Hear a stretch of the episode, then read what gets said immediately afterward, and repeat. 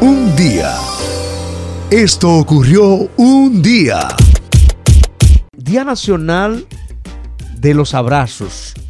¿Qué es el abrazo? Ay, Jesús. Un abrazo, esa es la, la muestra de afección física más significativa que pueda Así haber. es. Una de ellas, entre el abrazo, el beso, el apretón de manos, pero el abrazo es el más fraterno. Sí. Es como esa conexión que tú tienes con la otra persona, que ahora en este tiempo de pandemia ha sido muy afectado, si García, pues cuando nos encontramos con ese ser querido no podemos acercarnos. Es tan así que rompimos el protocolo del saludo y ahora nos chocamos el puño o el codo. Antes nos dábamos la mano y nos dábamos un abrazo. Mi hermano, ¿cuánto tiempo? Ya ahora no se puede por la pandemia, pero sí sé que pronto volverá. Nada como un abrazo. Incluso tú prefieres un abrazo. Tú- el abrazo es más importante que el beso. Sí. El abrazo, por ejemplo, cuando tú llegas al aeropuerto y ves a tus familiares, a tus niños que vienen corriendo y se te- eh, lo primero es tirársete a, a darte ese abrazo, primero que un beso. Hay, son dos sentimientos distintos. Van ahí de la mano, pero sí, el abrazo eh, eh, es, es, como decía, el, el sentimiento de, de- de afecto más eh, físico, más, más significativo. O sea, la muestra de amor y de... A veces de cuando tú te extrañas a alguien con un abrazo, o de alegre de ver a alguien un abrazo. Por supuesto. Está el abrazo de, de los políticos Y- y- también, y que el es otro. El abrazo. El de abra- Wilfrido. El de los promotores de música también. Sí, oye, el abrazo lleva muchos sentimientos, Zoilo. ¿Por qué? Porque cuando alguien te abraza, tú te das cuenta si lo hizo con cariño, si lo hizo con ternura. a veces no. Por la. ¡Ey! Sí, García. Cuando Eh, tú das un abrazo. Portes, oye, Jeffrey cuando tú das un abrazo flojo. Yo dice, conozco gente que dan vaina. abrazos. Flojo. tú, tú debes saber más que nosotros. No, que de te eso, aprietan, Jeffrey. pero son más malos que el carajo por detrás de ti. No, que Jeffrey debe saber más que Mira. nosotros. Tú fuiste proceneta, tú debes saber más que Ay, nosotros. oiga, Tú, más, más de Oye, abrazo por dinero y por vaina. Es Tú, una tú falta de respeto. Yo no fui proxeneta, yo trabajé. Asistente a proceneta. Yo trabajé en lugares. tesorero. Yo trabajé en lugares que tú visitabas y me decías, ubícame algo porque vamos a meterlo al medio.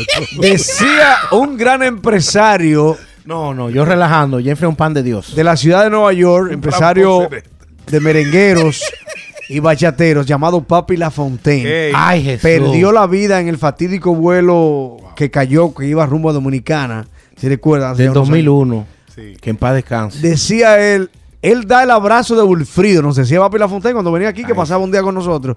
Y le preguntamos, ¿y cuál era el abrazo de Wilfrido? Lo vamos a hacer más adelante en Facebook para que la gente nos vea. Sí. Que Wilfrido te abrazaba. Y mientras, imagíname abrazando a Siegfried. Siegfried Con mucho cariño. y tú estás detrás de él. Entonces, Wilfrido daba el abrazo y decía, hola, ¿cómo tú estás? Y con los ojos le preguntaba al que está detrás quién, ¿Quién es. es? este? ¿Quién es este? Pero te estaba abrazando con toda la fuerza. Entonces, Mi hermano. Papi Lafontaine decía, el abrazo de Wilfrido le está dando. Porque te apretaba con mucho cariño, pues no sabe ni quién tú Pero eras. ese, ese, ese yo lo, lo acepto.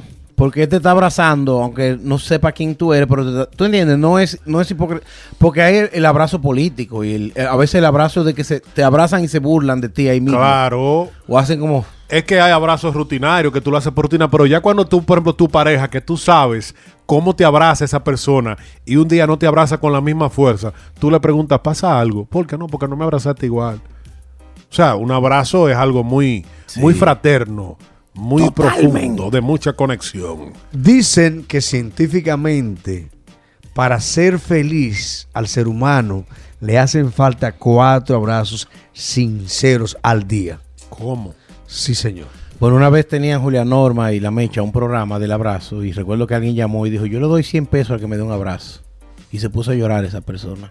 Oh, en serio. Porque él decía que no tenía nadie que lo abrazara. en Santiago hacían una campaña. en Siempre Santiago. me recuerdo eso. Santiago de los Caballeros, República Dominicana, provincia Cibao, allá la ciudad Tengo de una Santiago. definición aquí que va a ser un mareo, pero la voy a leer. Habían un, había un, un grupo de, de- de muchachos de la universidad que cada año, en febrero, salían a las calles y tenían unos carteles que decían, si quieres te regalo un abrazo, porque entendemos que el abrazo es una forma de decir, estoy contigo, estoy aquí, si necesitas mi apoyo, te lo puedo mostrar. O sea, va muy profundo. Es muy limpio, es muy limpio. Sí, Es uno de los más limpios, cuando sea sincero. sí. Pero el informe ese que le decía a ustedes, que dice que el ser humano necesita cuatro abrazos al día para ser feliz, dice, ese contacto activa los... Oigan, oigan, oigan cuánta teoría en esto. El contacto de un abrazo activa los receptores de presión que tenemos en la piel, los cuales se conocen como corpúsculos de Pacini y responden, a Piccini, y responden fundamentalmente ante la presión profunda. Básicamente envían a hacerle eh, el, abrazo calma y calma un nervio que es el que desactiva la zona del cerebro que corresponde a las amenazas y nos mantiene en tensión. O sea, en otras palabras, toda esta teoría olvídenlo, se lo voy a resumir en una frase. El abrazo te libera la tensión Alaba lo que él y te vive. da protección, Te da protección y también es símbolo de victoria. seguridad. Cuando un equipo gana, que tú das honrón y llega, te esperan todos sus jugadores con los brazos abiertos. El abrazo de la victoria es, un- es algo, es un booster de alegría. O sea, sea de amor, de afecto, pero es algo que te alegra. Un abrazo te hace sentir bien. Caramba. Definitivamente. Déjame darte un abrazo, espérate. Vámonos con los cumpleañeros entonces. Gracias, gracias. En el día de hoy, Siegfried. Un día Gracias. como hoy, en 1941, Así es. nació Plácido Domingo, Jeffrey. Plácido El Domingo. Blasi. uno de los eh, tenores más importantes, si no el más importante de habla hispana y por muchas décadas se convirtió entre el más querido. Vamos a querer toda la vida. De los tantos álbumes que ha hecho, Si nos deja, nos vamos a vivir a un mundo nuevo. este fue un homenaje a México que hizo con Mariachi. Yo creo podemos ver el nuevo amanecer de un nuevo día. Plácido Domingo que ha caído en desgracia en los Ay, últimos sí. años por el Me Too, ¿eh? Por supuestamente aprovecharse de algunas de las compañeras que a través de los años, 20 y 30 años atrás, trabajaron con él. Hizo toques inapropiados, insinuaciones inapropiadas. Y propinas inapropiadas. Él hasta Si se le ahora, puede llamar así. él hasta ahora se ha mantenido relativamente ileso. A salvo. relativamente Se ha salvado. Ha cancelado algunos conciertos donde ha tenido manifestaciones del Me Too, o sea que eso, el movimiento femenino esperando para reclamarle. Él canceló y se puede decir que la pandemia lo salvó también. Así es, también lo han expulsado de algunos de los comités eh, de más honra Sí. de la ópera y miembro de algunas universidades eh, también que le han expulsado a raíz de estos escándalos. Sí. Mientras muchos hacen ópera sábado, Plácido Domingo. Así es, él llegó a ser famoso con ese famoso trío popular por la eh, por su voz de barítono y tenor y con ese famoso los tres tenores junto a Alvin Alberti, Kenny Grullón y ah no no perdón esos son otros tres temores. Eran hicieron una sátira, era como una sátira. Eh, yo me refiero a José Carreras y al fallecido Luciano Pavarotti. Luciano Pavarotti. Así que ahí está, está hoy cumpliendo sus primeros 80 años, este español, con esa voz tan envidiable y tan admirada por tantos. Otro español de cumpleaños que lleva por nombre Melendi, es cantante español, nació en el año 1979 y cumple 42 años. Jeffrey, háblame de él. Ramón Melendi Espina es muy duro. Sabes que desde hace varios años lo, lo escuché por primera vez y dije, wow, cuánta creatividad lirical tiene este artista Melendi. Hay un tema que él tiene con Hash, Destino Casualidad. Como cada noche, Ese, oye, en la es cama. muy duro. Este video tiene Sonó de quini- pronto casi una 500 canción millones, 300 millones y romántica en la. No, tiene radio. 647 millones de 640, es así todos los videos de él. Ah, no, Destino pero- o casualidad. Lo voy a poner en mi playlist.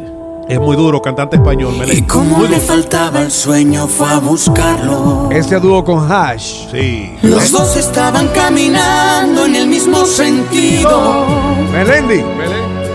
Y no hablo de la dirección errante de sus pasos. Toca la guitarra. Él También. la miró y ella contestó con un suspiro. Hay un tema de él que se llama La Promesa, que yo le invito a ustedes a escucharnos. La Promesa, el final. Oye, súbelo ahí. Dos extraños bailando bajo ahí, la luna. Se convierten en amantes al compás. Aventura. De esa Extraña melodía. que algunos llaman Vecina. Aventura. Enhorabuena. Miren, Enhorabuena. hoy hubiese cumplido años si hubiese estado vivo el diseñador Christian Dior. Sí, nació en el año 1905 y murió en el 1957. Lo que es sorprendente que hoy todavía, en cualquier entrega de premios, en cualquier alfombra roja, estos modelos de 20, 30, 40, 50, 60 años de edad visten los modelos de Christian Dior. Y Un hombre lo- que murió en la mira, época de Trujillo. ¿eh? Los diseñadores no dan Ay, nada. Oye, los diseñadores no dan nada, pero Christian. Christian Dior. Francés, nació el 21 de enero del 1905. Debo decir que se destacó. ¿Saben por qué? ¿Por qué? Porque en el año 1947 introdujo el New Look caracterizado para las mujeres por hombros estrechos y faldas hasta la media pierna. Hasta que él no hizo esos diseños, las mujeres utilizaban la falda hasta, la- hasta los tobillos. Wow, eh. Así que en lugar de hombros Tremendo anchos game changer. y las faldas rectas de los años de la Segunda Guerra Mundial, fue una revolución, restableció a París en lo que es la moda y hay que dársela a Christian Dior, señores, increíble.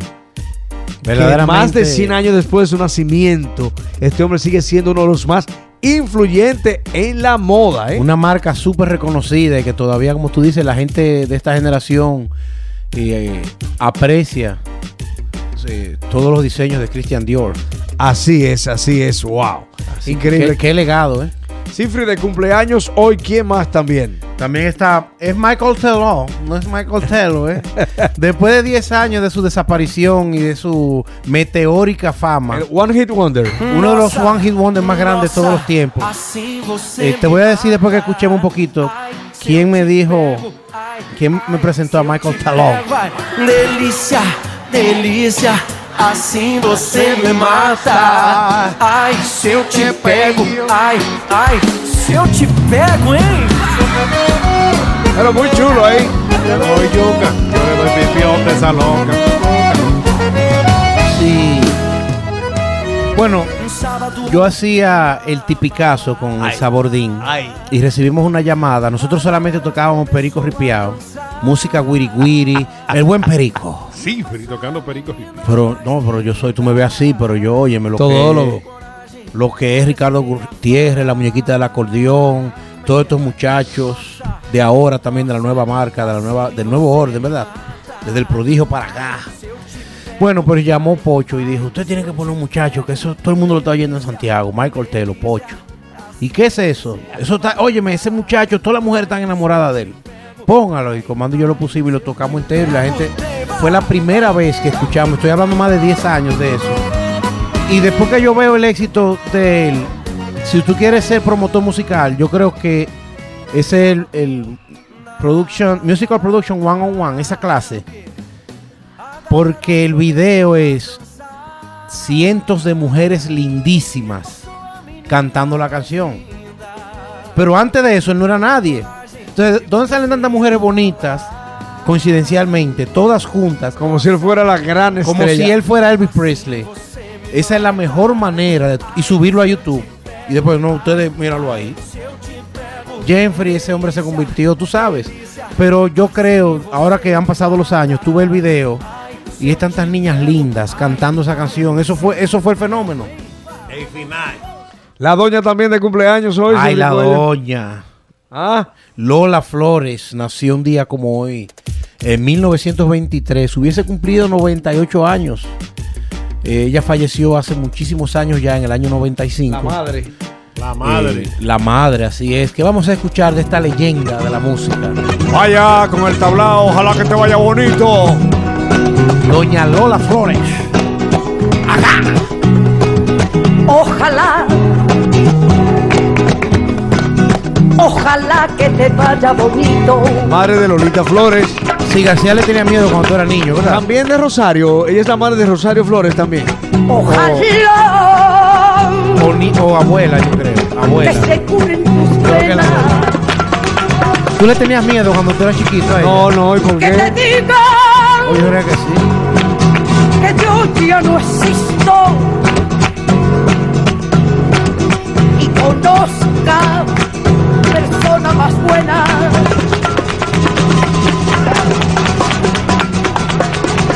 Lolita es hija de Lola Flores. Y, y Rosario. Y Y Rosario. Rosario también es hija de Lola Flores. La doña, muy elegante ella. ¿Qué más, Cifri, hoy? Porque musicalmente estamos repletos de cosas Billy buenas e interesantes. Si yo te digo Billy Océano, tú dices, ¿qué carajo es esto? Pero es Billy Ocean, este cantante de Trinidad y Tobago. Sí, cantante trinitense. Uno de los grandes eh, músicos, guitarrista, bajista y cantante de, de los ochentas. Aquí está Caribbean Queen, uno de sus éxitos. Long on the run. 71 años. Sí está vivo. Gracias a Dios. No se ha dejado ver más. I. Mm. Siente algo de Michael Jackson ahí.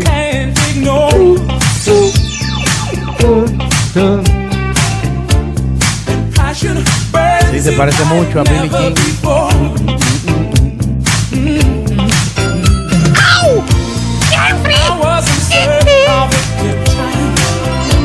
¿Cómo que se llama? Billy Océano. Billy, Billy Ocean. Ocean, ¿cuántos cumple? 71. Billy Ocean. No, mientras que Osvaldo Río. Billy Billy Ocean. Ocean.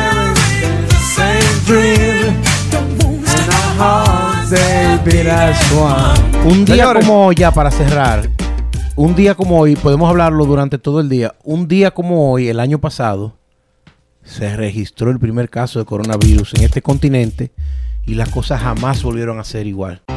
Un día. Esto ocurrió un día.